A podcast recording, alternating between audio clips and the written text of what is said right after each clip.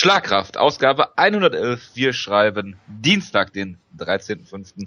sind zusammengekommen in kleiner Runde. Und äh, ich begrüße zunächst äh, den Jonas. Servus.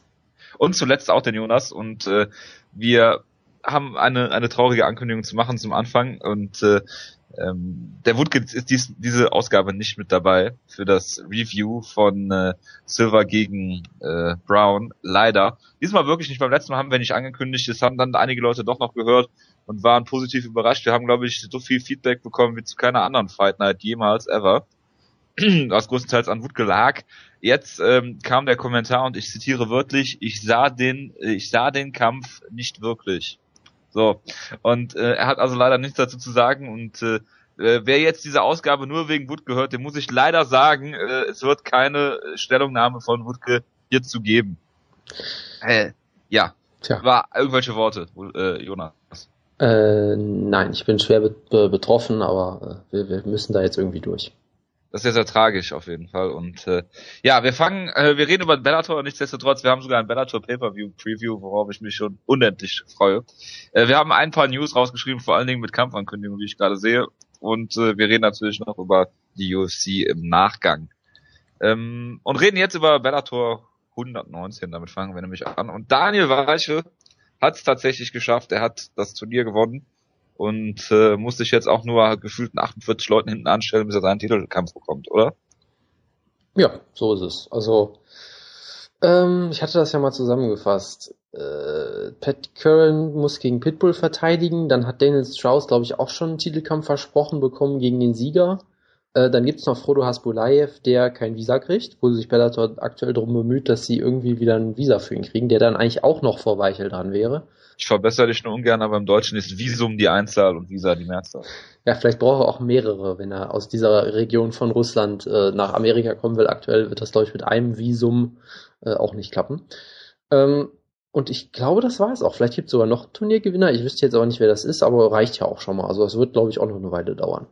Vielleicht wird er Interim äh, Champion. Das wäre super. Da habe ich auch einen, einen schönen Fakt zugesehen, dass Bellator, glaube ich, in diesem Jahr oder in den letzten zwölf Monaten oder was drei Interimstitel äh, eingeführt hat und in der gesamten Geschichte des der Promotion vorher gar keinen. Also es ist aktuell sehr in bei denen. Von daher kann das sogar sehr gut sein. Gibt es eigentlich auch mehrere Interim-Titel, dass du für den Interim-Titel quasi auch einen Interim-Titel hast? Ich will es schwer hoffen, dass sie es machen, weil das fände ich sehr, sehr amüsant, aber ich, ich Ohne den eigentlichen Interim-Titel zu vakantieren. Ich glaube es ja eher nicht, aber wer weiß. Das wäre hervorragend. Ähm, ja, also du hast den Kampf ja nicht gesehen. Ganz kurz zu dem Kampf. Also Daniel Weichel fing äh, sehr gut an. Im Stand hat er immer immer wieder schöne Treffer gezeigt, vor allen Dingen mit der mit der rechten, immer äh, Cross geschlagen oder eine Gerade und äh, kann bis auf einen Takedown, mit dem Green in der ersten Runde nichts anfangen konnte, hat er eigentlich alles gestoppt. Ähm, äh, schickt ihn dann auch zu Boden, glaube ich, mit einem Konter, mit einer schönen Rechts-Links-Kombination. Und äh, hat danach allerdings im Stand einiges kassiert dann noch, oder einiges übertrieben, aber ein starker Abtausch, wo er nicht so gut aussah. Ähm, dann bekommt er den Kampf wieder zu Boden oder ich glaube, er hat sogar so ein bisschen niedergeschlagen, wie auch immer, und arbeitet dann sehr schön methodisch an einem äh, Rear Naked Choke, der dann auch funktioniert. Und ja, absolut äh, verdient Turniersieger geworden. Also ohne, ohne jeden Zweifel hat er das verdient. Also es ist jetzt nicht so, dass du sagst, äh, Lucky Punch oder wie auch immer. Also er hat sich das äh, auf jeden Fall verdienen. Und ja, jetzt mal gucken, was, was äh, Bellator mit ihm macht. Wenn er jetzt anderthalb Jahre keinen Kampf mehr kriegt, äh, wäre das auch scheiße. Oder wenn er woanders kämpft und dann womöglich verliert, weiß ich nicht, ob er bei äh, anderen Promotions dann dann noch kämpfen darf. Ich meine, seitdem, wer war das? Äh, der da verloren hat gegen Tyson Nam? Wer war das da bei Bellator? Äh, Titelträger, sag mal. Äh, Eduardo Dantas. Ja, Dantas, Dantas, ja, genau. Ja. ja. Von daher, ähm, ich bin mal gespannt, was jetzt äh, passiert. Und äh, ja, auf jeden Fall eine sehr schöne Leistung und das war uns natürlich für das deutsche MMA, ne? Genau. Hashtag äh, MMA. Ja, genau, so ungefähr.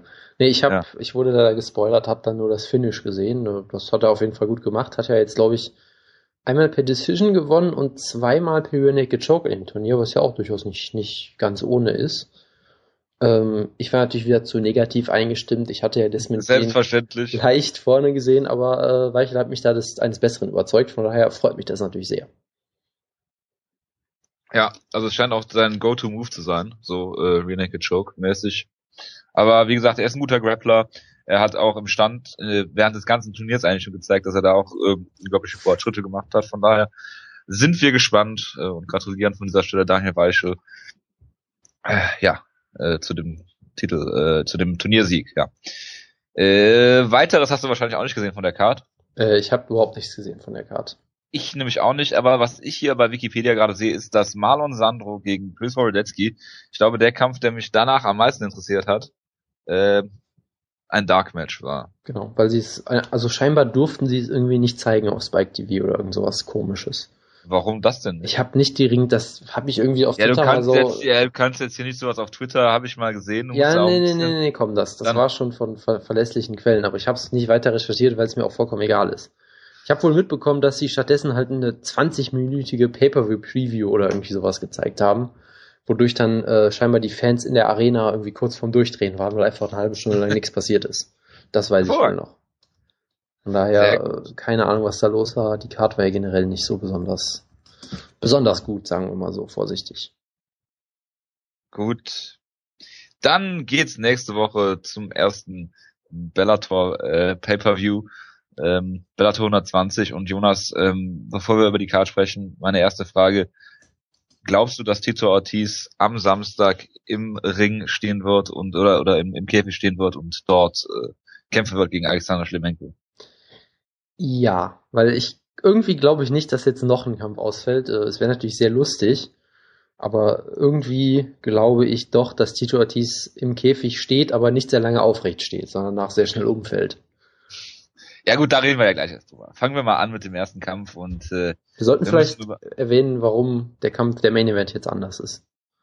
Das wollte ich erst, wenn wir über den Michael Chandler Kampf reden. Aber gut, ähm, vor drei Wochen, das ist mittlerweile her, hat sich der gute Eddie Alvarez, der eigentlich im ähm, ja, Main Event stehen sollte gegen Michael Chandler um den äh, Lightweight-Titel, ähm, das Grudge-Match, was dann anstehen sollte, äh, hat sich äh, eine Gehirnerschütterung beim äh, Ringtraining zugezogen. Und zwar, Und- und zwar mit wem? Mit Abel Trujillo natürlich. Ja, dass der nicht ringen kann, ist ja auch. Das ist also, ah, wie kommt man überhaupt auf die Idee, mit Abel Trujillo zu ringen? Das ist genauso gut wie wie äh, Brock Lesnar damals, der mit Pat äh, Barry gegrappelt hat. Genau, das ist eine hervorragende Idee. Um das, um das Selbstvertrauen ein bisschen aufzubauen oder so. Genau. Ja gut, das hat er jetzt davon. Wie, wie, wie dem auch sei, hat sich eine Gehirnerschütterung zugezogen, deshalb kann er nicht antreten. Die Frage ist, ob die Commission ihn wirklich gecheckt hat oder ob einfach er aus dem Kampf gegangen ist wegen der Gehirnerschütterung. Also ich habe es äh, auf jeden Fall so verstanden, dass er von sich aus gemerkt hat, dass es nicht geht. Es gab Gut, weil nämlich ich auch bin mir nämlich fast sicher, dass die äh, äh, Kommission das nicht gemerkt oder untersucht oder vielleicht hat das ja sogar in der Presse gesagt. Äh, ich, ich kann dir das sogar hundertprozentig sicher sagen, weil was wohl Oh. auch rausgekommen ist, Eddie Alvarez hat dann wohl auch zugegeben, dass er kurz vor dem zweiten Kampf mit Michael Chandler auch im, Spa im Sparring ausgenockt wurde und dann trotzdem gekämpft hat. Von daher äh, muss man sich langsam fragen, was er da im Training macht, aber da hatte er scheinbar auch eine Ja, er kämpft, er, er trainiert ja mit äh, Abel Trujillo. Ja, das äh, ist vielleicht die Antwort. Nee, aber da hatte der scheinbar auch schon das Problem. Da muss man sich auch langsam ein bisschen Sorgen um ihn machen, weil er auch dafür bekannt ist, dass er in jedem Kampf, selbst in Kämpfen, die er klar dominiert, mindestens einmal gedroppt wird. Von Außer so, von Shinya Aoki. genau, von so Kämpfen wie gegen Michael Chandler mal ganz zu schweigen. Von daher äh, läuft da vielleicht auch irgendwas schief mit dem Training oder sonst irgendwie was, aber gut. Ja, und jetzt ist er halt raus. Das ist ähm, der dritte Main Event hintereinander, der bei Bellator ausgefallen ist, wenn ich das richtig sehe, weil Dantas hat sich ja verletzt. Äh, dann hat Brett Cooper was, glaube ich, hat sich auch verletzt, so dass äh, Daniel Weichel ja auf einmal Main Event stand und jetzt äh, auch dieser Main Event. Das heißt, das ist so ein bisschen der UFC äh, Verletzungsfluch. Äh, die eine interessante Sache ist natürlich, dass äh, Bellator scheinbar das immer so lang wie möglich geheim halten will, auch genau nach guter UFC-Schule. Äh, weil das Gerücht ist ja schon am Freitag vor oder während der Show entstanden, von, also von Sherlock. Sherlock hat es berichtet und damit war es eigentlich offiziell. Dann hat Björn Rebney gesagt, das stimmt nicht, das sind Lügen. Dann hat Sherlock den Artikel scheinbar kurzfristig wieder gelöscht. Äh, dann hat Rebney wieder gesagt, nee, ist alles gut. Und dann halt ein paar Stunden nach, der, nach dem Event hieß es dann, ja, Eddie ist doch raus. Also sehr, sehr komisch, was die da machen, aber es ist ja auch nichts Neues bei Bellator. Ja, ja. Jeremy Stevens will fight tonight. Genau. Ähm, reden wir dann über den jetzigen Event, das ist herrlich. Quinton Jackson, Rampage, ist nochmal in der Lage, eine Pay-Per-View zu headline mit Ah. 3000 Buys gegen äh, King Mo Laval. Und ich habe mir äh, diese Woche beim Autofahren mal ernsthaft darüber Gedanken gemacht, wie dieser Kampf, warum auch immer, äh, wie dieser Kampf laufen äh, mag. Ich höre ja das ein oder andere Mal Podcast, äh, Podcasts während der Autofahrt, das habe ich mittlerweile auch dran gegeben. Da habe ich mir mal Gedanken gemacht über Rampage gegen äh, King Mo. Und du bist Und trotzdem äh, ins, im Ziel angekommen, oder wie? ist ja Wahnsinn. Ja, ja, ja, ja. Äh, es war auch mehr oder weniger Stau, aber ähm, wie dem auch sei. Also eigentlich ist äh, Rampage ein äh, Horror-Matchup für King Mo, weil äh, Rampage kann hart zuschlagen und hat relativ gute Takedown-Defense. Von daher ähm, äh, Mo ist wahrscheinlich der Favorit, würde ich mal behaupten. Ähm, aber so wie er sich in den letzten Kämpfen präsentiert hat, sehe ich hier durchaus gute Chancen für Quinton äh, Rampage Jackson wirklich um den Titel anzutreten. King Mo, Bitte, Jonas. Ki- King Mo hat eine Quote von 3,2 ungefähr. Also er ist ganz Ich- sicher nicht der ich- Favorit. Nicht im Ernst. Doch, So schlecht sieht's aus für ihn. yep. Ich meine, er ist ja, er ist ja eigentlich fast, fast Ringer von olympischem Niveau, aber irgendwie kriegt er es nicht auf die Kette. Naja, er hatte halt Normaler, er ist auch gefühlte 30 Jahre jünger als Rampage. ich glaube, er ist vier Jahre jünger oder sowas, aber egal. Ja gut, er hatte ja auch diese lebensgefährliche, äh, äh, Steph Infection. genau, und das Knie war da ja auch total kaputt, von daher, es scheint so zu sein, als wäre er immer noch nicht 100% fit oder wird es vielleicht auch nicht mehr werden. Von daher, ich mache es einfach mal ganz kurz. Ich tippe auch auf Rampage per Decision, weil ich, ähm, weil ich äh, Schmerz liebe. Nein, aber King Mo, also die Takedowns sahen schon gegen Newton wirklich nicht gut aus damals. Äh, da hat es auch nur für eine Runde so halbwegs geklappt und ich glaube, Jackson kann ihn stoppen. Er hat immer noch sehr viel Power, das haben wir ja gesehen bei Bellator. Wo er jetzt auch nicht wirklich gut aussah zuletzt, aber zumindest hatte er die Power noch und ich glaube, das könnte gegen King Mo aktuell wirklich reichen, weil er denkt immer, glaube ich, immer noch, dass er ein toller Boxer wäre, was er halt einfach nicht ist. Und wenn er den Kampf nicht zu Boden kriegt, dann äh, könnte es schwierig werden für ihn. Von daher Jackson per Decision. Ich glaube, Rampage knockt ihn aus. Oder King Mo holt sich dann doch die Decision, weil er die Takedowns schafft. Ich glaube nicht, dass äh, Rampage genug Luft hat, um eine Decision zu gewinnen. Das war jetzt auch nicht 100% ernst gemeint, aber Nee, das ist mir schon klar, aber ich äh, gehe das nun gerade mal für mich durch. ach so, gut. Und tue dabei so, als äh, würde mich der Kampf interessieren. Verstehe. Das, Ähm, das machst du sehr überzeugend. Ja, äh, das sind auch drei Runden, glaube ich, ne? Ja, müssten ja. Es ist kein Titelkampf. Rampage hat ja auch schon gesagt, dass der Titel ihn nicht interessiert. Weil Ja, er, aber pass auf, weil pass auf, ich, ich muss das mal kurz elaborieren. ja bitte. So wie die Card hier steht, ist das der Main Event. Dann ist der Co-Main Event Schlemenko gegen Tito Ortiz und der dritte Kampf oder der drittletzte Kampf ist Chandler gegen Will Brooks um den Interim-Titel, der dann fünf Runden gehen müsste, oder? Also bei MMA Junkie ist es andersrum, aber das kann ich natürlich nicht beurteilen. Da wäre Brooks gegen Chandler der Co-Main-Event, aber keine Ahnung. Das äh, macht's nicht weniger obskur. Das ist sicherlich richtig, ja. Aber es ist Bellator, was erwartest du? Ich bin ja auch dafür, dass, dass wir einfach den Main-Event auf fünf Runden umwandeln, aber da bin ich bestimmt alleine bei. Ja, da bist du absolut alleine bei. Co-Main Event, laut Wikipedia, ob's dann so ist, weiß man nicht. Es ändert nichts daran, dass Alexander Schlemenko gegen Tito Ortiz kämpft. Und ja, darüber habe ich mir weniger Gedanken gemacht, eigentlich, außer dass ich mir gedacht habe, als dieser Kampf bekannt gegeben wurde, wodurch verliert Tito immer Bodyshots, wodurch gewinnt Schlemenko immer Bodyshots. Von daher ist es für mich ein relativ einfach zu tippender Kampf. Tito per Decision. Ja, ich wollte jetzt Schlenko per Leckkick TKO sagen, aber gut. Ja. Jonas, bitte. Ja, äh, Ich warte auf eine fundierte Analyse von dir. weil Die dreimal so lange ist wie der Kampf vom. ich sage, Tito wird äh, rauskommen wie eine Dampflok und das meine ich diesmal ernsthaft so, dass er sehr, dass er sehr langsam rauskommen wird. Äh, wird einen Takedown versuchen sofort, wird den vielleicht sogar kriegen. Vielleicht gewinnt er sogar die erste Runde, auch wenn ich das nicht wirklich glaube, aber Schlemenko ist ja jetzt auch kein Top-Grappler oder sowas, aber ich tippe, ich tippe Schlemenko stoppt den Takedown entweder oder steht danach wieder auf und dann gibt's einen Spinning Backkick in die Leber und Tito faltet zusammen und der Kampf ist vorbei. Also ich bin mal gespannt, wie viel Schlemenko wiegen wird. Äh, Björn Rapney meinte ja irgendwas von die 190 Pfund. Ich glaube, er hatte 186 Pfund sogar gesagt. Das würde ich Schlemenko auch durchaus zutrauen. 186 Pfund, ja. Dass er, quasi, dass er quasi einfach ein Pfund drüber ist, damit er, damit der Kampf überhaupt zugelassen werden darf. Und vermutlich kommt dann noch so mit so einer Winterjacke raus oder so. Oder die schreiben den Vertrag noch um äh, auf dem Catchweight. Das wäre auch sehr, sehr, sehr schön, ja. Ja. äh, wie dem auch sei, ja, ich bin mal gespannt, wie Tito aussieht. Viel schlimmer, als er sonst immer aussieht, kann es ja eigentlich gar nicht mehr werden. Vielleicht überzeugt er mich doch einen besseren. Vielleicht pullt er auch einen Ryan Bader, man weiß es nicht. Auf jeden Fall, Schlemenko kann hier eigentlich nur verlieren in dem Kampf, von daher. Nein, nein, er wird doch ja ein, ein Riesenstar werden. Das hat äh, Rapney doch auch erklärt. Auf diesem Pay-Per-View, den niemand gucken wird, wird er zum Riesenstar, indem er Tito Ortiz besiegt. Im Jahr 2014. Stimmt, wir haben schon 2014. Tja. So ist das. Ich sage Schlemenko per Bodyshot TKO. Ja, reden wir jetzt über den äh, ja, Main Event, dritten Kampf, Co-Main Event, wie auch immer. Michael Chandler gegen Will Brooks und ähm, also um es kurz zu machen, ich glaube, dass äh, Chandler den Kampf gewinnt, weil ich auch, ich habe Chandler auch im, im zweiten Alvarez-Kampf vor, vorne gesehen. Ähm, ich halte sehr, sehr viel von Michael Chandler. Er ist äh, auf jeden Fall einer der äh, besten Lightweights in, äh, in, im MMA. Ja, das ist außer Frage. Er hat diese guten Ringer-Credentials, die er hat. Er hat dieses, äh, diese Power im Stand. Er ist durchaus auch technisch ein guter Striker. Er ist ein guter Grappler.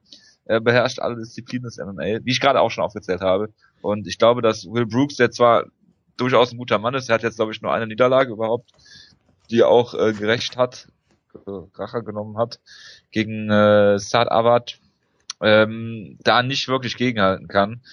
Ähm, und ich glaube, dass Michael Chandler den Kampf kontrollieren kann und äh, wie er möchte, gewinnt. Auch wenn äh, so eine Short-Notice-Geschichte natürlich immer Risiken birgt für denjenigen, der im Kampf drin bleibt. Ja, ich stimme äh, dahingehend zu. Äh, Will Brooks ist ein talentierter Kämpfer, aber äh, Michael Chandler ist, glaube ich, ein bisschen viel auf einmal. Dazu muss man ja auch sagen, Will Brooks hatte, sollte eigentlich einen Drei-Runden-Kampf haben und vor allem halt, ja, ich will es jetzt kein Squash-Match nennen, aber er hat gegen irgendwen, er sollte gegen irgendwen kämpfen, den ich schon wieder vergessen habe, was quasi eigentlich nur so ein Aufbaukampf war, damit du ihn quasi auf der gleichen Show nochmal sehen kannst und dann sagen kannst, hey, der wird als nächstes gegen den Sieger kämpfen. Deshalb äh, weiß ich auch nicht, ob er da in der Hinsicht, sag ich mal, fit genug ist, konditionell hart genug vielleicht auch trainiert hat, weil für einen Fünf-Runden-Kampf trainieren ist sicherlich immer noch mal was anderes.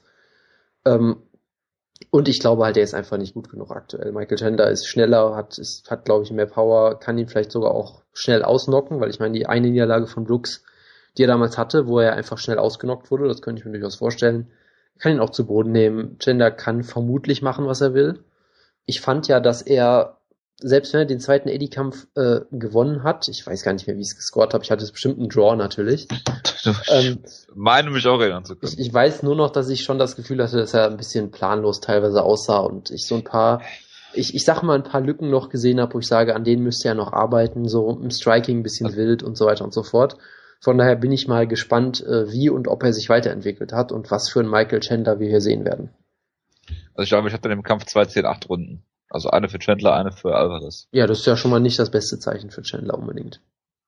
Ja, aber auch nicht für Alvarez. Nö, aber wie gesagt, es ist immer noch verbesserungs äh, verbesserungswürdig. Ja, du hast ja eh so einen kleinen Twitter-Beef mit Michael Chandler. Ach Gott, lass uns damit nicht schon wieder anfangen. Das ruht jetzt seit einem Jahr oder so.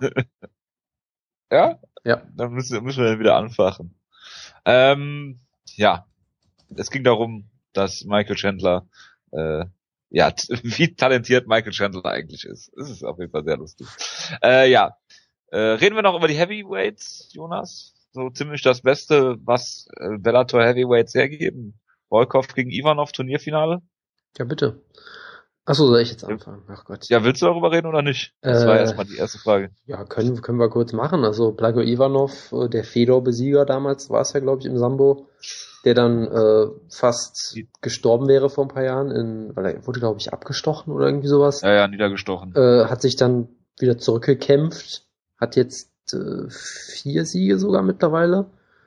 Äh, sah da jetzt nicht schlecht aus in den Kämpfen. Ähm, und Volkov, der halt ehemals Champion war, dann halt äh, ziemlich zerstört wurde in dem Titelkampf äh, äh von Minakov und jetzt zuletzt zwei schöne Knockouts hatte. Also ich bin mal gespannt. Ich kann den Kampf eigentlich gar nicht so wirklich einschätzen. Ich würde vermutlich auf Volkov tippen.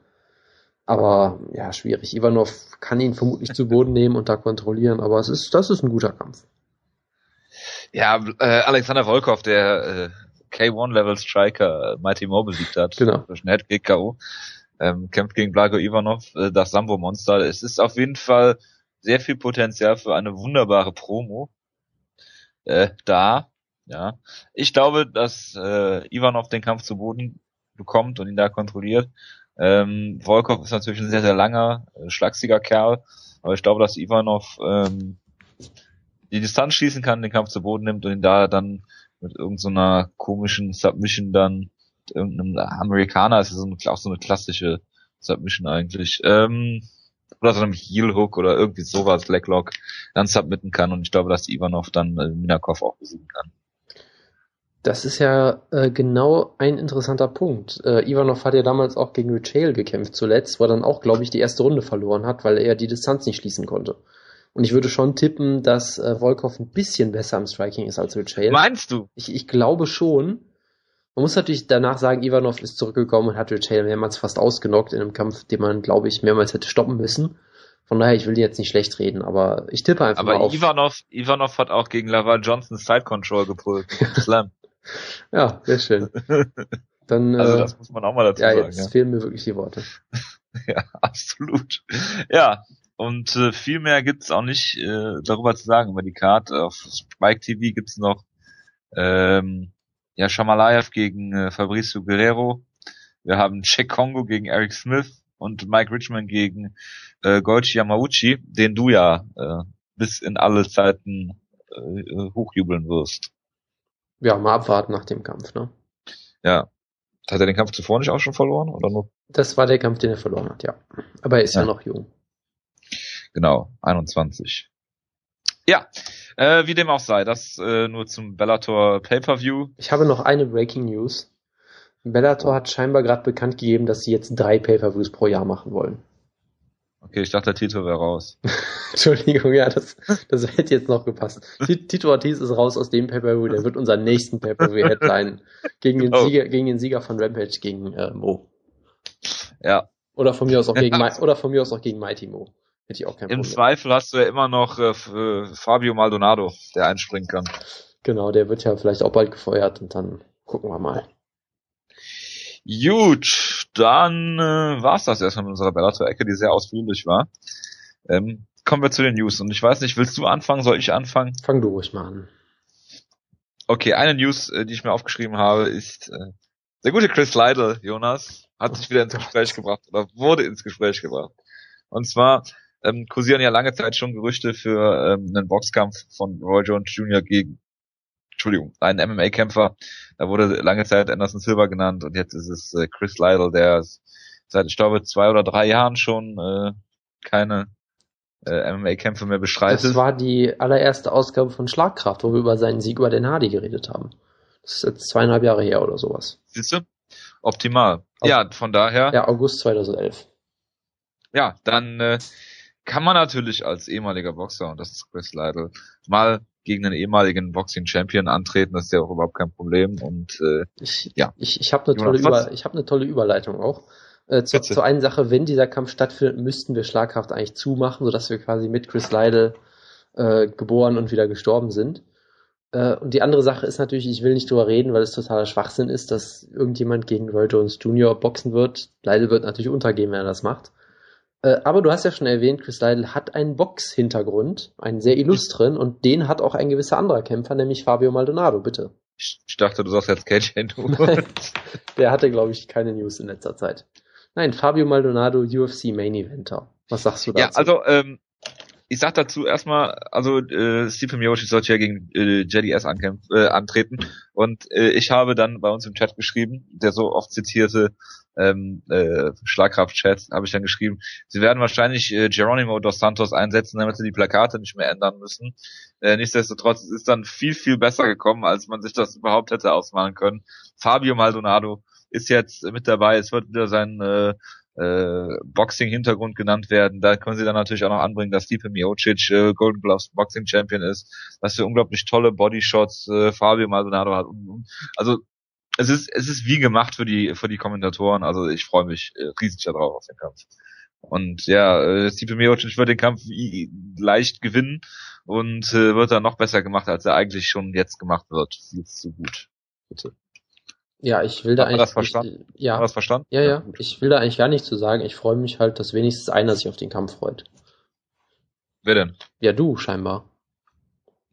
Hä? Habe ich das gerade gesagt? Das hast du gerade, glaube ich, gesagt, ja. Oder vielleicht äh, drehe ich jetzt auch komplett am Rad. Das äh, kann aber auch ein Zeichen entweder A, geistiger Umnachtung oder B, ähm, Ironie gewesen sein. Verstehe. Ähm, ja, machen wir weiter mit Kampfankündigung oder hast du noch irgendwelche anderen Neuigkeiten? Mach du erstmal weiter. Ich habe nämlich so gut wie nur Kampfankündigungen. Jose Aldo gegen Chad Mendes 2. Chad Mendes hat sich das jetzt in letzter Zeit verdient durch einen ähm, ja, anderen Kampfstil, als er den vorher hatte im, im Stand. Der Bang-Effekt bei Team Alpha Male hat auch bei Chad Mendes gezogen, kämpft jetzt gegen äh, Jose Aldo. Sie werden dann rausholen, wahrscheinlich, ähm, dass Jose Aldo jeden Takedown gestoppt hat und dass Chad Mendes äh, dann ausgenockt wurde, als sich Aldo im Käfig festgehalten hat und und und irgendwelche äh, perfiden Ideen dann da rauszaubern aus dem Hut. Nichtsdestotrotz, ich freue mich auf den Kampf, ich bin mal gespannt, äh, wie Chad Mendes sich präsentiert. Vielleicht kann er Aldo halt auch mal in tiefere Gewässer ähm, mitnehmen und äh, Aldo hat ja diese Tendenz in der in den Championship Runden dann so ein bisschen, dass ihm da die Luft ausgeht. Ähm, Im letzten Kampf war Mendes jetzt nicht so überzeugend gegen Nick Lance, das lag allerdings auch an, ich weiß nicht, was er hatte, Bronchitis oder irgendwas. Auf jeden Fall war er nicht im Vollbesitz seiner Kräfte und das hat man auch, glaube ich, gemerkt. Von daher, ich freue mich auf den Kampf, Jonas. Ja, ich auch. Also äh, Mendes wird wieder verlieren, aber er hat sich auf jeden Fall verdient und ist sicherlich auch die Nummer zwei in der Gewichtsklasse aktuell. Gerade weil Frankie Edgar ja jetzt äh, auch, äh, ja, gegen okkupiert ist Genau. von BJ Penn. weil der ja auch äh, gegen BJ Penn kämpft aus irgendeinem Grund. Äh, von daher verdient er sich auf jeden Fall. Er hat sicherlich eine bessere Chance als fast alle anderen Featherweights. Er wird, glaube ich, trotzdem verlieren. Und ich hoffe mal, dass Aldo danach mal äh, ins Lightweight hochgeht. Also ich finde auf jeden Fall geil, als du gerade nochmal BJ Penn erwähnt hast, dass BJ Penn ja im Featherweight jetzt antritt äh, gegen Frankie Edgar, wo er vorher immer gesagt hat, Lightweight, Und hätte du- keine Lust mehr Gewicht. Um auch mal den ominösen Chat zu zitieren, du erzählst mir ja seit Monaten, glaube ich, dass er das Gewicht nicht schaffen wird. Habe ich das Das hast, du, gesagt? glaub, das hast du, glaube ich, mehrmals schon gesagt, dass du nicht glaubst, dass BJ Penn das Gewicht schafft. Da äh, möchte ich aber Beweise für haben. Ach Gottchen, ey. Ist ja. Es ist, läuft auch bei 160 Pfund rum, denke ich. Was weiß ich, dann wäre Lightweight nicht so schwer gewesen damals, dachte ich. Lightweight nicht so schwer gewesen. Er hat ja jetzt auch einen damals. brasilianischen Akzent, von daher vielleicht hilft ihm das Ja. ja auch irgendwie. Ich weiß es Ich nicht. weiß nicht. Ja, John Lineker äh, stellt das ja immer wieder unter Beweis und Thiago Genau. Alves auch. Genau. leicht man als Brasilianer Gewicht cutten kann. Ja, ich mache mal weiter mit Kampfankündigung. Ähm, eine, einer, die, die auch gut zu Gesicht stehen wird, wahrscheinlich ist äh, Jussia Formiga gegen äh, Zach Makowski. Das ist ein sehr schöner Kampf, ja. Zack Mikowski wird den auch gewinnen und danach äh, muss man ihm eigentlich einen Title-Shot geben. Weil Also, Zach weiß nicht, ob- Makowski nicht den Kampf, nicht so blöd ist, den Kampf zu Boden zu nehmen, sondern dann Ringen defensiv einsetzen und striken wird. Genau, und er Richtig. wird vermutlich auch nicht mit einem Headbutt erwischt, wie es war beim letzten Kampf von Formiga so ein bisschen der Fall war. Von daher, ja, schauen wir Okay. mal. Trotzdem natürlich ein schöner Kampf. Gut, und dann muss der Gewinner natürlich hochgehen, äh, mit, wenn er mit dem Headbutt gewinnt gegen äh, Johnny Bedford gegen Haniaya Gewinner antreten. Ja, und ich suche gerade wirklich in unserem ominösen Chat. Ich habe einfach mal nach BJ gesucht. Das Einzige, was ich jetzt gefunden habe, ist dieser tolle Tweet von Gilbert Eivel damals. Falls du dich noch erinnerst. ja, mit der Autobahn, ne? genau. Ach, okay, das ist ein Insider, den kann man jetzt besser nicht so Nee, das, besser nicht das, äh, das lassen wir jetzt. Ähm, Josh Thompson ist zurück aus der äh, Ruhe, aus dem Ruhestand, aus der Rente und kämpft gegen Michael Johnson, was ich einen sehr, sehr schönen, interessanten Kampf finde, weil äh, ja Michael Johnson dieses aufstrebende Talent ist, der wahrscheinlich 35 jetzt ist. Ähm, und Josh Thompson, dieser Veteran des Sports, der diese unglückliche Niederlage gegen ähm, äh, Bendo hatte, wo ihn kaum jemand hinten gesehen hat, außer die Judges und Bendo selbst wahrscheinlich. Und äh, von daher, ich bin mal gespannt, wie der Kampf läuft. Das äh, verspricht auf jeden Fall ein Fest zu werden. Ja, auf jeden Fall. Also ich sehe Thompson klar vorne, aber es ist ein interessanter Kampf. Ja, Jonas, dann mach du doch mal weiter. Ich habe nämlich alles andere, was hier steht, ist glaube ich. Boah, wird, na egal. Lassen wir das. Mach weiter. Äh, jetzt bin ich verwirrt.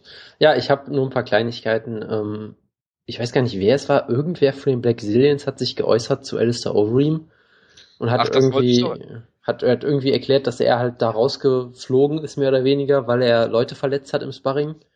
Ähm, Genau. weil, Gut. weil Leute ihn im Sparring vorgeführt hätten, weil er ja nicht so gut ist oder irgendwie sowas und er dann absichtlich jemanden beim Kickbox-Training einfach zu Boden geworfen hätte oder irgendwie sowas in der Art. Also die Uto Ocente, der jetzt einen Kampf gegen Derek Lewis hat. von mir aus auch der, ja, also der, der, das Fazit war halt so, Overeem ist total schlecht in Sparring und wurde von allen verprügelt und hat sich dann an Leuten gerecht oder so.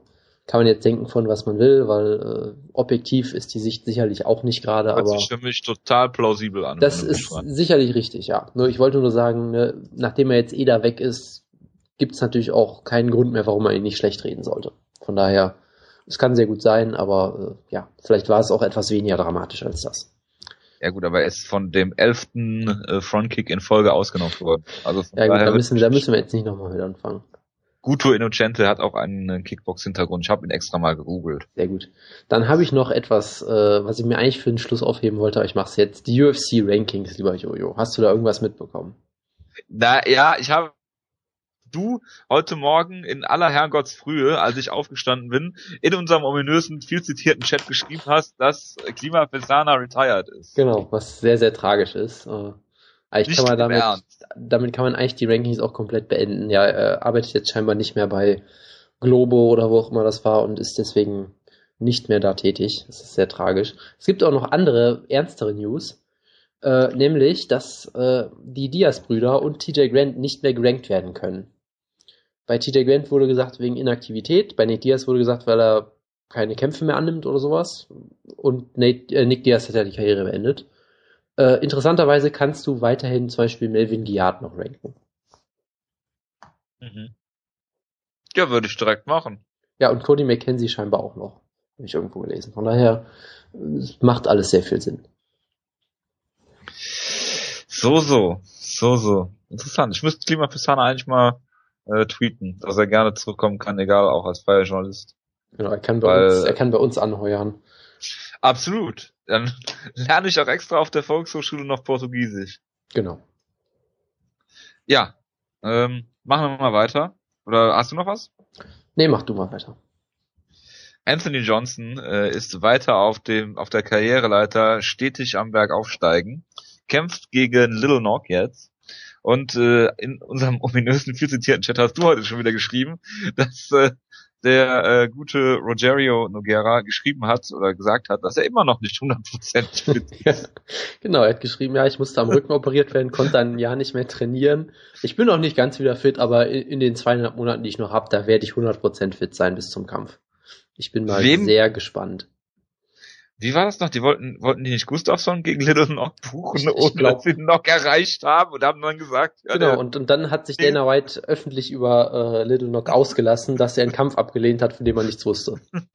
ja, das ist sehr geil. Ja, das ist super. genau, den Kampf zu buchen und dann erst denjenigen zu erreichen, ob er denn überhaupt fit ist, ja. Ja, das ist so schön. Ja Jonas, ein Kampf äh, zweier Leute, die du sehr gerne siehst im, im Heavyweight und äh, das würde dich nicht schocken, aber äh, ist eine gute Nachricht. Äh, Stefan Struve ist zurück und kämpft gegen Matt Mitrione. Ja, das freut mich natürlich, dass äh, scheinbar mit dem Herzen wieder alles in Ordnung ist. Und er dann hoffentlich auch äh, Meathead direkt besiegt. Aber schauen wir mal, er war jetzt auch ziemlich lange weg und mal gucken, wie er wieder zurückkommt. Ich mache mir, ich habe immer noch die Befürchtung, dass er irgendwie ausgenockt wird. Gerade weil Matt Mitchell, wie ich ja letztens erklärt habe, wofür du mich auch böse beschimpft hast, ja relativ gutes Boxen hat für die Division. da kann ich mittlerweile einfach nur noch drüber lachen. Ja, es, er kämpft, es ist halt Stephen Struve, man weiß nie, wie er kämpft. Vielleicht hat er jetzt Sammy, Sammy Schild, äh, Er kämpft groß. ja, oder auch nicht. Das Er halt versucht ein möglichst großes Ziel zu sein. Ja, also schauen wir mal, wie es läuft. Wir drücken natürlich die Daumen. Natürlich, selbstverständlich. Dann habe ich noch zwei Kampfankündigungen und die beste hebe ich mir zum Schluss auf. Die erste oder die vorletzte ist jetzt äh, Gleison Tibor gegen Pat Healy, wo ich mich frage, Pat Healy ist auch jemand, der nicht so schlecht verdient. Aufgrund seines Strikeforce-Vertrags hat jetzt, äh, ich glaube, drei Niederlagen in Folge und den verpatzten Drogentest mit No Contest gegen äh, Jim Miller. Ist immer noch dabei. UFC gibt immer noch einen Kampf, warum auch immer. Und Gleison Tibor, ja gut, der ist halt Gleison Tibor, da muss man halt auch nicht großartig viel zu sagen oder? Ich habe das ist jetzt sein 22. UFC-Kampf oder sowas. Ist der aktivste Nicht-Amerikaner in der UFC. Ah, abgesehen von GSP, glaube ich. Ja, was, Aber egal. was, was, was soll ich dazu sagen? Ist eine schöne Ansetzung. Und die schönste Ansetzung von allen, Oh Gott. Jonas, es ist ein junger Mann, und ist wirklich ein junger Mann, weil er nur einer von den paar Handvoll Leuten ist im Light Heavyweight, der unter 30 Jahre ist. Ich spreche von Gian Valanti. und der kämpft gegen den ältesten Anthony das Hippo Perosh. Ich bin gerade komplett fertig. Wie habe ich diese Kampfansetzung denn bitte nicht mitbekommen? Das ist ja. unfassbar. Das ist so komplett an mir vorbeigegangen. Wo, wo ist ja. dieser Kampf denn? Sag mir jetzt bitte in Irland. Ich weiß, ich gucke gerade mal nach, Jonas. Der ist leider nicht in Deutschland. Ja, das wusste ich wohl auch selber. Ach, steht gar nicht im Wikipedia-Artikel. Ich ähm, mache mich gerade mal schlau und Jonas, du darfst in der Zeit den Kampf mal ein bisschen äh, ja, Revue ist, passieren lassen. Ist, ja, Revue passieren lasse ich ihn auch mal. Äh, es ist eine tolle Ansetzung natürlich. Ich bin ja sowieso ein Riesenfan vom Hippo. Und ja gut, Jan Velante seit in Neuseeland ist der Kampf. Das macht ja durchaus sogar Sinn. Äh, bei dieser großartigen Nate Marquardt gegen James DeHuna Card müsste es sein. Wo das glaube ich, das, das könnte sogar sein, dass der auf der Main Card ist. Das könnte sogar der Co-Main Event sein, glaube ich, aktuell. Ja. Ich, ich meine, hey, äh, Gian Velante hat zuletzt gegen Fabio Maldonado nur verloren. Der steht jetzt im Main Event, von daher. genau. Ich bin mal, ich bin mal sehr gespannt auf diesen Kampf. Sind wir, sind wir das nicht alle? Ich tippe natürlich auf Peroche per Knockout in zwölf Sekunden wie gegen Vinny Magalhaes. Ach ja. Ich guck gerade mal. Was da denn sonst noch so auf der Karte ist. Teruna gegen Marquardt. Was ein eher, was eher Co-Main sein könnte und ich stelle fest. Hatsuyoki gegen Charles Oliveira. Das ist, das ist ein schöner Kampf durchaus. Ja, aber sonst ist da ja, wirklich ja. nichts. Robert Whittaker gegen Mike Rhodes. Vic Grujic gegen Chris Indich. Indich. Ja, keine Ahnung. Und wir haben hier noch äh, Flyweights, die wurden äh, nur, äh, also noch nicht offiziell bestätigt. Äh, John Delos Reyes von den Königen heißt das, glaube ich. Um mal mein Schulspanisch nochmal hervorzukramen, gegen äh, Richie Vakulik und äh, Claudio Henrique da Silva gegen Richard Welch. Ein äh, Welterweight-Kampf. Das wird großartig. Ja. Gut, machen wir mal weiter. Und ich glaube, jetzt müssen wir oder dürfen wir über Matt Brown gegen Eric Silver reden. Das äh, kann durchaus so sein. Was das Segment, was ich jetzt tragen muss, oder wie? Ist ja furchtbar. Das ist genau das Segment, was du jetzt tragen musst, weil es jetzt keinen Choo-Choo-Auftritt geben wird. Ich habe mir sehr viele Notizen gemacht, von daher ist das sogar ganz gut. Ist das so? Weil ich habe den Kampf nämlich gesehen zwar, aber ähm, ich glaube auch in meinem Delirium, was ich Sonntagabend noch hatte, ähm, Sehr dann einfach nur, einfach nur den Kopf geschüttelt und gedacht, jetzt kannst du auch ins Bett gehen. Ich gucke mal, ich habe mehr als eine Seite Notizen, das ist absolut furchtbar. Ich, stell, ich stell dir erstmal die, elf, äh, die entscheidende Frage, ist das für dich Fight of the Year? Äh, nein, es ist nicht so gut wie Hendrix gegen Lawler für mich. Äh, es war trotzdem natürlich ein sehr, sehr unterhaltsamer Kampf. Aber ist es denn so gut wie der Kampf, den du nicht gesehen hast, äh, Pat Curran gegen Daniel Strauss? Das kann ich aus dem Grund nicht wirklich be beurteilen natürlich, äh, aber ich, ich würde sagen, er ist vermutlich noch so eine Stufe drunter, aber schon sehr, sehr gut. Es war bestimmt die Runde des Jahres oder sowas in der Art. Äh, ja, bitte. Ich äh, bin ganz ohr. Ja, also fangen wir einfach mal an. Es war, die erste Runde ging ja komplett ab. Äh, Matt Brown ist sofort auf ihn eingestürmt. Dann hat Eric Silver einmal ein bisschen, äh, bisschen seine Distanz gefunden, hat sofort zwei Bodykicks gezeigt. Äh, nach denen Brown komplett zusammengesackt ist, was man ja auch Stopp. In, ja, bitte. Da erste Frage, wie schafft man es da, den Kampf nicht zu finishen? Äh, das kann ich dir nicht sagen. Eric Silver hat es ja irgendwie geschafft, keine Ahnung. Also ich meine, Alistair Overeem hat es damals auch geschafft, nicht zu finishen gegen Travis Brown. Ich, Matt Brown ist hart im Nehmen, von daher keine Ahnung. Also die eine Sache, die man natürlich sagen kann, äh, Matt Brown kann extrem viel einstecken, hat ein unfassbares Kinn, aber äh, zum Körper kann man ihn schon mal leichter treffen. Das hat Jordan Mean. Also forderst du jetzt Schlemenko gegen Brown. ja, genau. genau. Äh, Im Light John Heavyweight Mean. natürlich dann. Ja, warum, weil, John warum nicht. Genau, Jordan Mean hat ihn auch mit dem Bodyshot mal komplett zusammengefaltet. Äh, die eine Sache, die Silver vielleicht gemacht hat, er hat, glaube ich, äh, mit dem Ground and Pound vor allem zum Kopf gearbeitet, was nicht wirklich sinnvoll ist. Das habe ich bei Alistair Overeem damals ja auch kritisiert gegen Travis Brown den mit Nies zum Körper äh, zu Boden schlägt und dann auf den Kopf einschlägt, wo ich sage, ja, du könntest auch mal zum Körper schlagen, aber gut. Dann eigentlich, was Eric Silver dann gemacht hat, war ja eigentlich ganz klug. Er hat, hat gesehen, ich kann ihn hier nicht finishen, er hat sich schon wieder halbwegs erholt. Ich gehe jetzt in die Backmount und versuche ihn zu äh, submitten, weil Matt Brown verliert eigentlich, wenn er verliert, dann eigentlich immer äh, per Submission und zwar fast immer per Choke auch noch. Das war also auch nicht dumm unbedingt, aber die Backmount war halt nicht wirklich gut genug und Matt Brown ist dann halt irgendwann rausgekommen. Und zu dem Zeitpunkt lief der Kampf vielleicht zwei Minuten oder sowas und ich hatte das Gefühl, dass Eric Silver ab dem Moment, an dem Matt Brown wieder stand, eigentlich fertig war mit dem Kampf. Also ich weiß nicht, ob da irgendwie das Adrenalin irgendwie weg war oder ob er wirklich sich überarbeitet hat oder ob er keine gute Cardio hat, aber es sah für mich danach aus, als wäre er ab dem Moment eigentlich fertig mit der Welt. Und dann ist Matt Brown halt hinter ihm hergerannt, hat ihn komplett zerstört, wie Matt Brown es halt nun mal macht, was er ja auch sehr gut macht, gerade im Clinch mit seinen Elbows, äh, Körpertreffern, Knee-Strikes, Schlägen und so weiter und so fort, hat er ihn komplett zerstört, wo man wirklich dachte, ich weiß nicht, ob Eric Silver die Runde überleben kann. Es war also quasi erst eine 10-8 für Silver, dann eine 10-8 für Brown. Am Ende ist die Runde dann eine 8-7 für Brown oder so. Keine Ahnung, wie man das scoren soll. Er hat auf jeden Fall Was die Runde. Kein Unentschieden, Jonas. Also Matt Brown hat auf jeden Fall die Runde gewonnen. Ich weiß ja wirklich nicht, wie man scoren soll. Ähm, ja, 10-9 dann. dann. Dann eine Sache, über die wir letztes Mal ja geredet haben, ist der Judo Black Belt von Matt Brown, den es nur laut Wikipedia gibt. den er aber hier eindrucksvoll unter Beweis gestellt hat, indem er Eric Silver, glaube ich, dreimal einfach umgeworfen hat im Clinch. Äh, ja, er ist aber mehr oder weniger in den, in den zweiten und dritten Runde einfach umgefallen. Ja, gut, Eric Silver war sehr müde, das stimmt sicherlich, ja. Also, es war ein Wunder, dass äh, Eric Silver die erste Runde überhaupt überlebt hat. Und in Runde zwei ging es eigentlich wieder genauso los.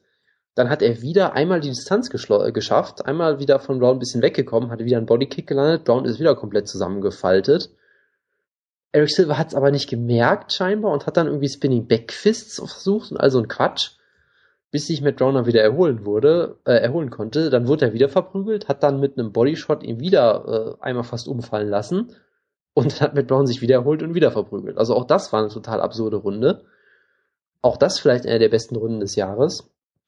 Auch da kann man vielleicht sagen, Eric Silver hätte den Kampf finishen können, wenn er es klüger macht, äh, weil er halt wirklich immer einmal diesen unfassbaren Bodyshot landet, wo Brown stehend K.O. ist und dann einfach nicht mehr so weiterkämpft, sondern einfach dann in den Clinch geht oder irgendwie sowas. Ähm, von daher hat er das da sehr, sehr verspielt. Und dann hat Matt Brown auch noch sein Grappling gezeigt, was wirklich äh, absolut grandios war. Ähm, ich überlege gerade, Eric Silver hat ihn in den Clinch genommen, dann anderthalb Sekunden später lag Matt Brown in der Side Control in einem Crucifix. Ich weiß gar nicht, wie das überhaupt so schnell geht. Äh, hat dann ja, wie gesagt, den, den äh, Roy Nelson so ein bisschen gemacht. Hat dann versucht, das, äh, was war das, eine Inverted Triangle Armbar, was ja genau, glaube ich, der Move war, mit dem Chris Lydle ihn damals besiegt hat. Hat also quasi den, den Geist von Chris Lydle äh, beschworen und ihn damit fast besiegt. Hat dann eine unfassbar absurde Reihe an Submissions versucht, ein Darst Choke, dann aus der Mount eine Armbar versucht, dann in einen Triangle umgewandelt, also wirklich Submissions so aneinander äh, gekettet, was man niemandem wie, wie Matt Brown jemals eigentlich zutrauen würde, was sehr, sehr beeindruckend war. Und Eric Silver hat es halt irgendwie überlebt weiterhin, aber war halt vollkommen am Ende. Und in Runde 3 ist dann wirklich nicht mehr viel passiert. Er wurde dann einmal zu Boden genommen und irgendwann konnte er einfach nicht mehr und Matt Brown hat gewonnen. Es war auf jeden Fall sehr, sehr spektakulär, aber bevor ich mich jetzt noch komplett dumm und dämlich rede, sag du doch mal bitte wieder was. Ja, ich habe gerade überlegt, was Wutke jetzt sagen würde. Und äh, er würde wahrscheinlich sowas sagen wie, ja, solche Sequenzen sind ja auch kein Problem, an der Leiche von äh, Eric Silver zu zeigen. Ich glaube, das ist äh, eher das, was du sagen würdest. Woodke würde doch, glaube ich, sagen, wie toll Matt Brown ist.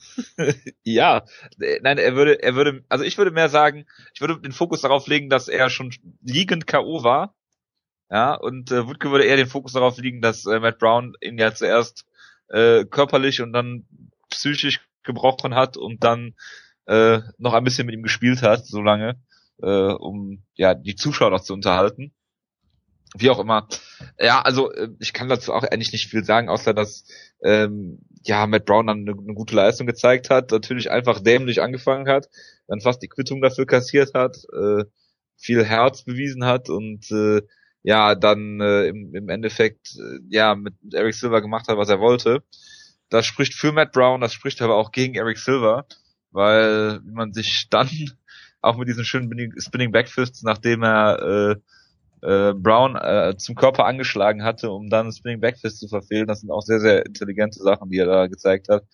Ähm, nichtsdestotrotz, ja, du musst Matt Brown jetzt auch mal einen Kampf geben, den äh, äh, also ich meine, Eric Silver war schon ein absoluter Test, das will ich ja gar nicht, äh, will ich ja gar nicht abstreiten, aber es ist immer wieder interessant zu sehen, wie dieses äh, künstliche UFC Hype Train Eric Silver Konstrukt so nach und nach sein Ganz äh, kurz, an der äh, Fassade bröckelt, ja? Bitte? darf ich dich kurz mit einer Aussage aus der letzten Ausgabe konfrontieren, wo du jetzt gerade sagst, ja, Eric Silver ist ja schon ein Test, aber du hast in der letzten Ja. Ausgabe ja gesagt, du siehst eigentlich keinen Weg, wie Matt Brown den Kampf gewinnen kann.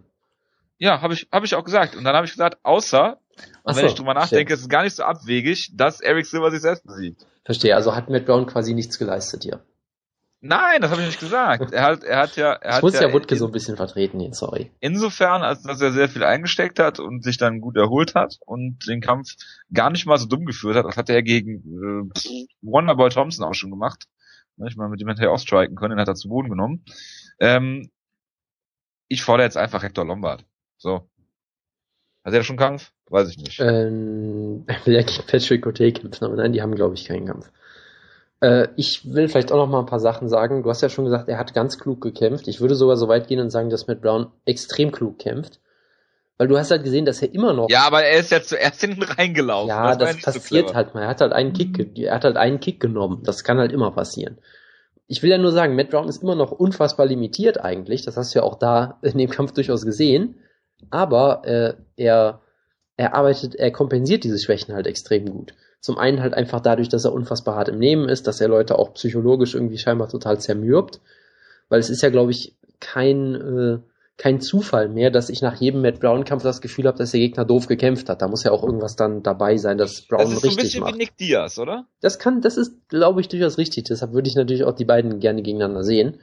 Absolut, aber Nick Diaz ist ja retired. Genau, und genau. bevor er nicht eine halbe Million äh, Scheine da über den Tisch wandern. Ja. Eine halbe Million Ein-Dollar-Scheine. Äh, ja, genau. Ähm, nee, aber das ist vielleicht gar nicht so ein guter Vergleich, wo du immer denkst, okay, warum lassen sich Leute auf diesen Stil von Nick Diaz Du ein? meinst ein guter Vergleich. Ja, ein guter Vergleich. Und hier ist es ja auch so, wo man natürlich sagen muss, Matt Brown zwingt die Leute schon ganz gut dazu. Er ist relativ gut darin, den Käfig abzuschneiden, Leute auch zu verfolgen und dafür zu sorgen, dass sie halt irgendwann mit dem Rücken am Käfig stehen und dann halt Probleme kriegen.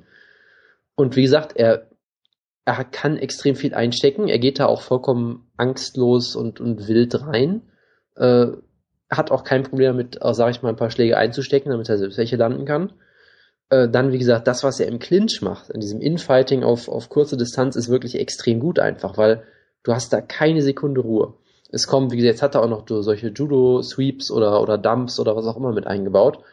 Dann halt die Knees, er geht zum Körper und zum Kopf. Immer diese furchtbaren, ekligen Elbows, die er da gezeigt hat. Also im Clinch macht das wirklich keinen Spaß mit Matt Brown.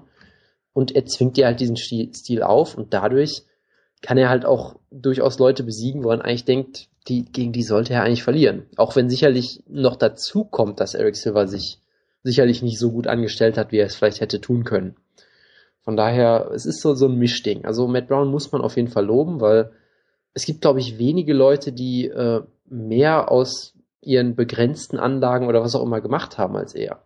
Wir haben das ja auch letztens schon mal gesagt. Eric Silver ist ja so ein bisschen das Gegenteil. Der ist ein unfassbar äh, dynamischer, athletischer Kämpfer, aber macht halt irgendwie relativ wenig draus. Und Matt Brown ist so ein bisschen das Gegenteil. Von daher äh, muss man da auf jeden Fall ähm, loben, wie gut er sich weiterentwickelt hat. Er hat sich auch komplett wirklich neu erfunden als Kämpfer im Prinzip. Natürlich nicht in dem Sinne, dass er jetzt einen ganz neuen Stil hat, aber dass er diesen Stil jetzt auch wirklich perfekt zeigt und dem Gegner aufzwingt. Und das ist eine Sache, die Eric Silver zum Beispiel überhaupt nicht kann. Von daher ist es sehr beeindruckend. Ich sag weiter, dass er seinen nächsten Kampf verliert, weil ich das immer sage. Und gerade gegen einen Top-5-Gegner wird, glaube ich, sehr, sehr schwer für ihn. Aber man sollte Matt Brown auf jeden Fall nicht abschreiben. Das hat man, glaube ich, aus dem Kampf gelernt. Also Sieger Tyron Woodley gegen äh, Roy McDonald um den äh, äh, Titelkampf. Bitte, was Glaub jetzt? Ich, mein, meinst du Matt jetzt Brown das- gegen den Sieger. Ach so, nee, ich, ich dachte eigentlich, der Sieger von Brown, äh, Quatsch, von, von Woodley gegen McDonald kriegt direkt einen Titelkampf, hätte ich jetzt gedacht. Und dann könntest du Das, halt äh, Matt Brown weiß- gegen, Matt Brown gegen Wineland machen oder, ach, Wineland. Wineland? Wineland. äh, komme ich jetzt auf Wineland Hector Lombard, meine ich natürlich. Wow, das war merkwürdig. Ich sag dir, wer Matt Brown besiegen würde. Oder du könntest natürlich auch, sorry, du könntest natürlich Matt Brown auch äh, gegen den Sieger von äh, Lawler gegen Ellenberger stellen. Bitte. Ich sag, ich sag dir, wer Matt Brown locker besiegen würde. Tarek Seferdin. Calvin Gastelum. Ach so. Äh, das kann durchaus sein, ja. Das ist, das ist für mich ein schwieriger Kampf, weil ich äh, oh Gott. irgendwie. Aber gegen Rick Story klar vorne sehen, ne? Äh, gegen klar, äh, Rick, Rick Story klar. Ja, da hat er auch klar verloren den Kampf. Ach, so ein Quatsch. Musst du jetzt eigentlich jede Ausgabe Kevin Gestern immer reinbringen? Das ist ja furchtbar. Ich habe den hier nur gerade in den Rankings gesehen. Das war gut. Ja, ähm, ja. das ist, glaube ich, alles, was ich dazu sagen wollte. Die eine Sache, die man sagen kann, äh, Eric Silver ist unfassbar hart im Nehmen. Es gab ja auch durchaus Bedenken, dass er irgendwie kein gutes Kinn hat, nachdem er von Dong Jung Kim einfach aus dem Nichts ausgenockt wurde. Aber was er hier eingesteckt hat, war wirklich unfassbar. Äh, er war sicherlich auch zu hart im Nehmen für sein eigenes Wohlergehen. Er hat ja angeblich äh, nach ärztlicher Untersuchung wurde bei ihm nichts festgestellt, was mir auch ein bisschen komisch vorkommt, aber nun gut. Ja, gut, die Frage ist, wie die, die ärztlich untersuchen. Ja, das ist, das ist wirklich die Frage. Also. Wie du heißt und dann. Genau. Ja. Also er wurde ja groß abtransportiert auf einer, auf einer Liga nach dem. Bei Frank Genau, also ich, ich glaube schon, dass er hier sehr, sehr gealtert ist in diesem Kampf. Ich glaube auch, dass es grob fahrlässig ist, dass seine Corner den Kampf nicht nach der zweiten Runde gestoppt hat, aber das sage ich halt auch jedes Mal und es ändert sich eh nicht. Von daher brauchen wir da auch nicht mehr groß drüber reden. Von daher, es war ein extrem unterhaltsamer Kampf und Matt Brown ist, äh, er wird nie mein Lieblingskämpfer werden, aber das war schon verdammt stark, was er hier gemacht hat. Gut. Co-Main Event. Hast du den gesehen? Nein, ich habe äh, ich hab gedacht auch. Ich, ich habe den aber gesehen. Ich habe mir halt so gedacht, ach komm, ich habe jetzt keinen Bock, ich spule mal eine Minute vor und dann war der Kampf vorbei.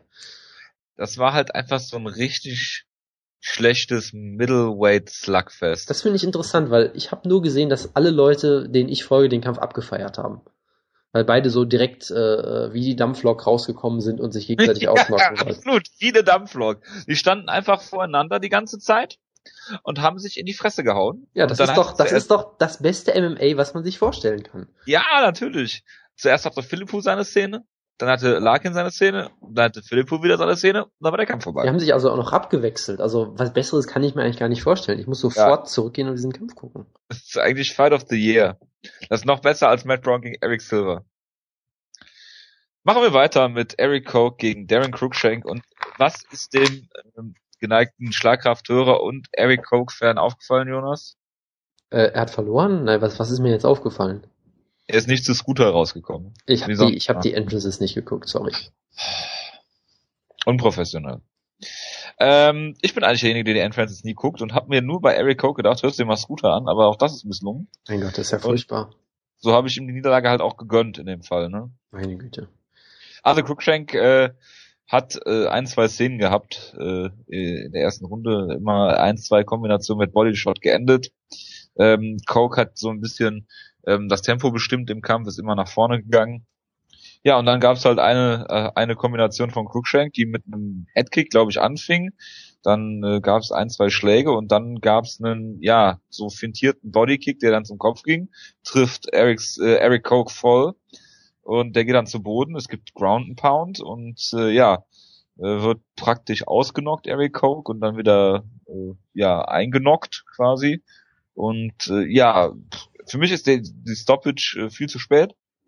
Ähm, Coke war schon, als er zu Boden geschlagen wurde, ziemlich raus aus der Welt und dem Leben und generell. Und ja, Cruikshank hat äh, gewonnen. Alles, was wir letzte Woche previewt haben, kannst du in die Tonne treten. Aber sowas von, ja. Und ja, Cruikshank ist äh, der neue Star im Lightweight. Ja gut, so weit würde ich vielleicht noch nicht gehen, aber ja. Doch, äh, so weit würde ich gehen. Okay, also die eine Sache muss man natürlich sagen, Gary Copeland ist eine totale Kante und ein total beschissener Ref. Schlechtes Wortspiel.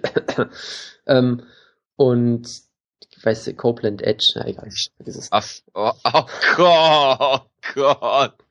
Ja. Ich wollte gerade nachfragen, aber vielen Dank für die Erklärung. Bitteschön, bitteschön. Oh mein Gott.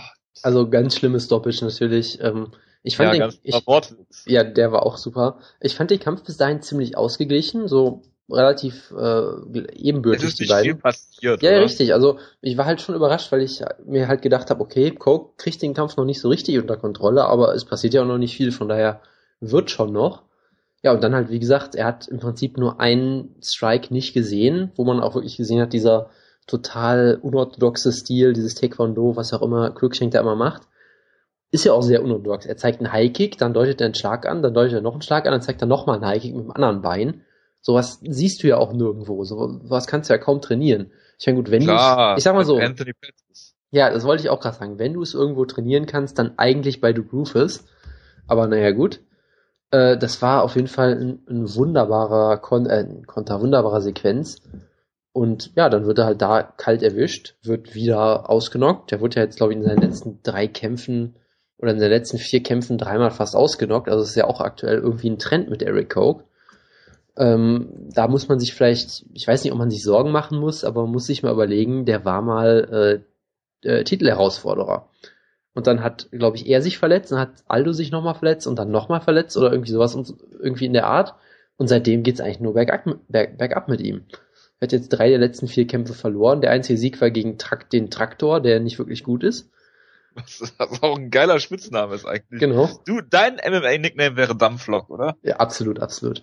Ähm, und sah wirklich nicht gut aus seitdem. Und man muss sich jetzt wirklich fragen, was ist los mit dem? Also es gab ja lange Zeit die Idee, dass die Weight Cuts zu hart werden für ihn. Da gibt es ja viele bei Duke Rufus, die äh, eine Gewichtstasse hochgehen. Äh, da hat man sich gedacht, im Lightweight ist er jetzt wieder körperlich voll da, muss sich nicht irgendwie halb äh, äh, tot arbeiten, nur um das Gewicht zu schaffen und hat wieder voll Energie und dann wird er wieder ausgelockt. Also schon sehr komisch. Ähm, muss natürlich gucken, Coke ist auch erst 25, der, da ist noch sehr, hat noch sehr viel Zeit natürlich, aber es ist schon interessant, wie weit er gefallen ist. In der Tat. Und was halt auch interessant ist, äh, Jose Aldo, es gab zwei Kämpfer, gegen die er seinen Titel verteidigen sollte in der UFC-Zeit. Der eine war Eric, also wo es dann nicht geklappt hat, der eine war Eric Koch und der andere war äh, äh, ähm, Josh Grisby. Genau, der Flug Josh Grisby und die sind beide seitdem komplett äh, eingebrochen. Wohingegen Leute wie äh, Cap Swanson oder Chad Mendes, die Aldo klar besiegt hat, seitdem deutlich besser geworden sind. Also vielleicht hat Aldo ja auch so einen ganz komischen Fluch, äh, dass die Karriere bergab geht, wenn du nicht gegen Aldo kämpfst. Ist ja auch, ist auch mal was Neues. Ja, ja, absolut. Ja, ähm, machen wir weiter. Was hast du denn noch gesehen? Also auf der Maincard kann ich noch mit Saul Paleli gegen Ruan Potts. Äh, ich habe mir hier genau eine Notiz zu diesem Kampf gemacht. Nämlich, dass der, der dass der Kampf angefangen hat und äh, John Enix, weiß, sich, John Enix sich gedacht hat, das ist jetzt die gute Gelegenheit, um mal äh, alle Mütter zu grüßen, die diesen Kampf gucken, wegen Muttertag. Achso, das habe ich mir Genau bei diesem Kampf, was ich aus irgendeinem Grund sehr lustig fand. Äh, ja, und Saul Paleli hat ihn ausgenockt, mehr weiß ich auch nicht mehr. Also ich habe mir noch aufgeschrieben, dass ein Van Flute Choke gecallt wurde. Ah, sehr gut.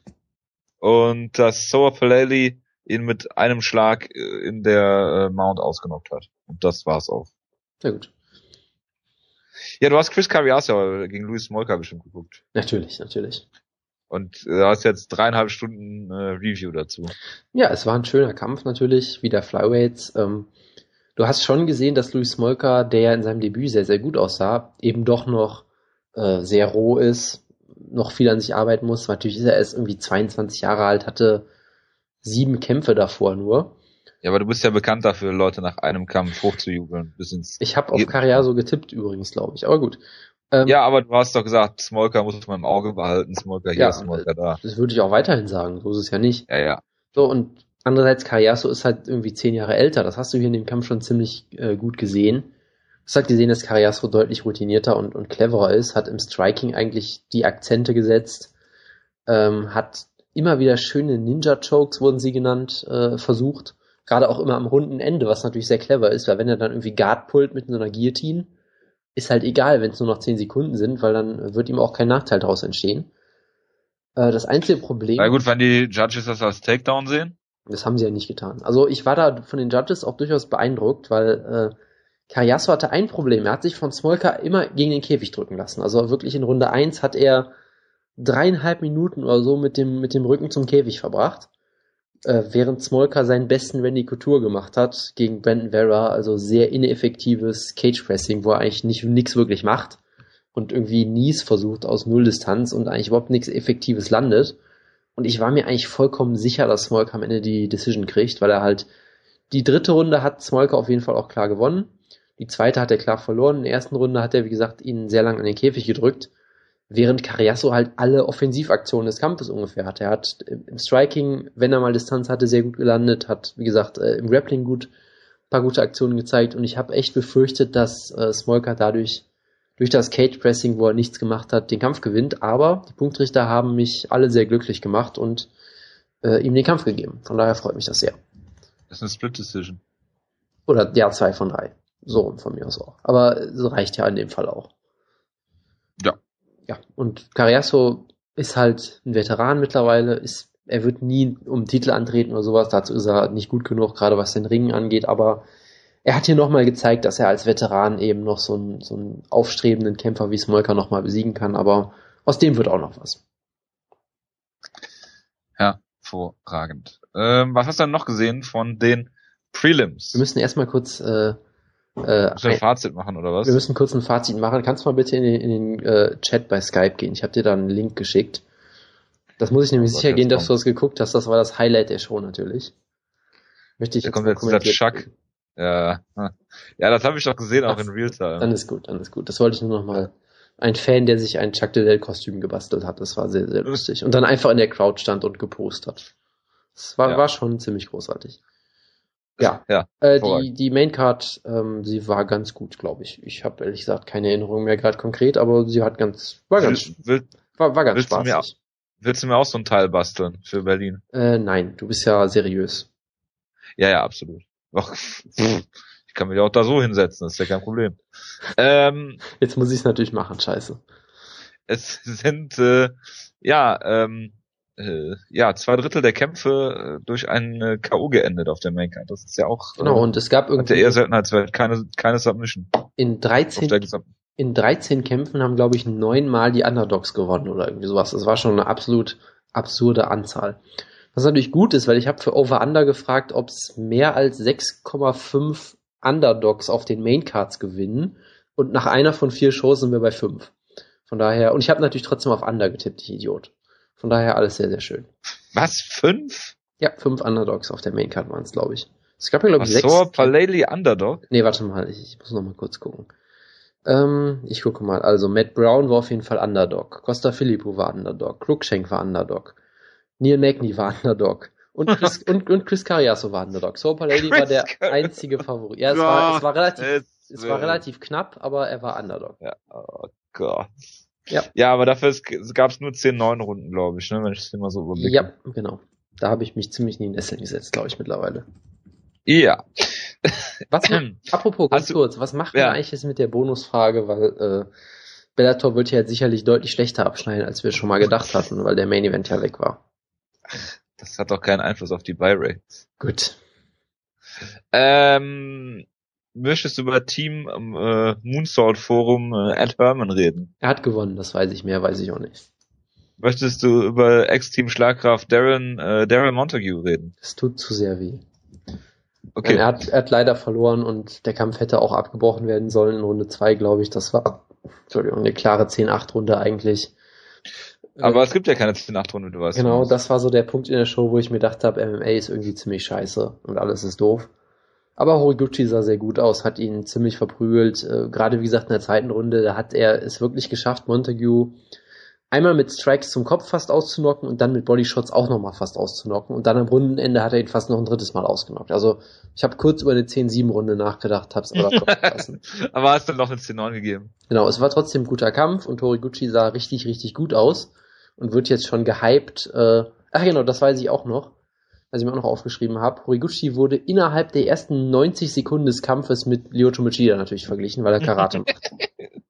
Hervorragend. Aber er sah gut aus, von daher war es natürlich vollkommen berechtigt auch.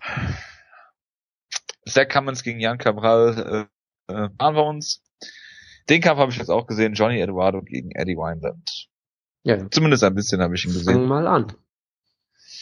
Ja, also es war, äh, der Kampf wurde die ganze Zeit im Stehen geführt und äh, du hast gesehen, dass Johnny Eduardo nichts anderes gemacht hat, im Prinzip als wilde Schwinger zu zeigen und hat dann Eddie Wineland halt mal damit getroffen mit einem Links-Rechts-Schwinger und hat dann den Kampf beendet. Also viel mehr kann ich zu diesem Kampf und will ich zu diesem Kampf auch gar nicht sagen.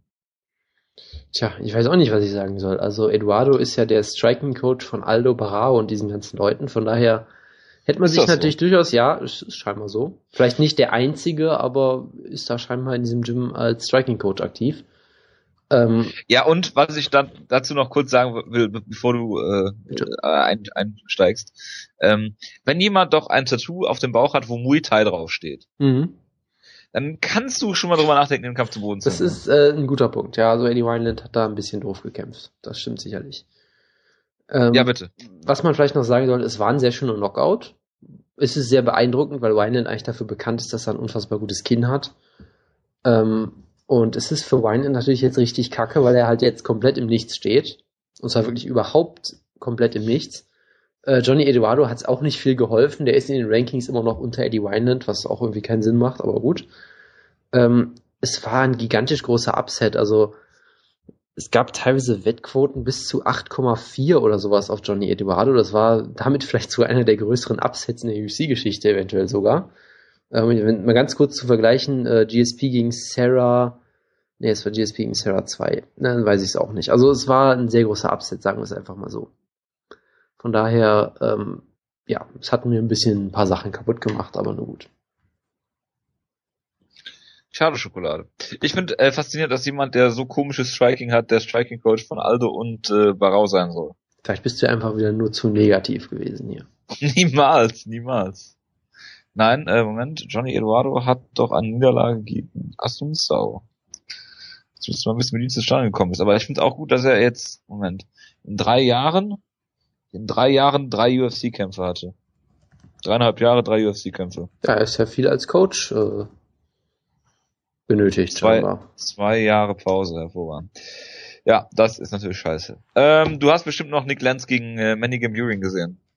Das habe ich. Ähm, ganz kurz fürs Protokoll. Matt Serra, als er GSP ausgenockt hat, war scheinbar wirklich ein kleinerer Underdog als Johnny Eduardo in diesem Kampf äh, auf manchen Wettanbietern.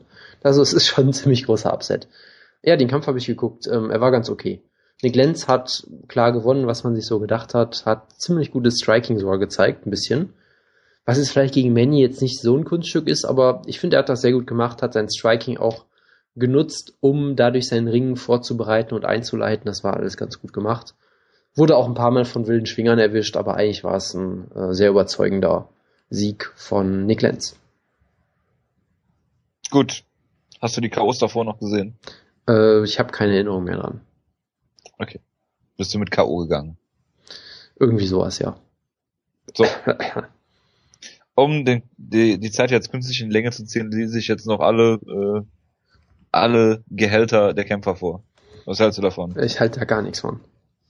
Haben- haben wir- 82.000 Dollar hat äh, Matt Brown gemacht. Das machen wir jetzt aber nicht wirklich. Nein, natürlich nicht. Ja. Ed Herman, 80.000 Dollar. Und das, ist Großverdiener, sportlich, das ist. Großverdiener Jake Shields und John Finch werden rausgeworfen, aber der gute Ed Herman, der netzt mal eben 80.000 Dollar ein. Naja, der blutet ja auch in jedem Kampf und ist dadurch ein echter Kämpfer. ja, natürlich. Dann auch mit diesen, mit diesen roten Haaren dann so ein bisschen, ja, irisch angehaucht. Das äh, mag die UFC. Er ist weiß, ja, muss man mal dazu sagen. Tja, Sorry. Das war ein schlechter Versuch, Woodgood zu kompensieren. Ähm, ja, ich glaube, wir sind durch. das kann durchaus sein, ja. Mit der Show und mit der Welt. Ja, worüber reden wir denn nächste Woche? Wir haben dann einen Bellator Pay-Per-View Review zu machen. ja. Es wird doch sehr spaßig. Ja, und reden dann über Barau gegen äh, Dillashaw. Yay. Dann gucke ich mal Hendo gegen Cormier, Lawler gegen Ellenberger, sogar gegen Rivera. Oh, sie liest sich, liest sich gar nicht so schlecht in der Breite. In der Spitze lässt sich natürlich drüber streiten, aber gut. Wir schauen mal, ähm, melden uns nächste Woche wieder. Wir wünschen euch einen ja, guten Start in die Woche, hätte ich fast gesagt. Wir haben jetzt schon, wenn ihr es hört, Mittwoch frühestens. Von daher lasst die Woche gut ausklingen. Wir hören uns dann wieder äh, nächstes Wochenende oder Anfang nächster Woche. Bis dahin. Ciao, ciao.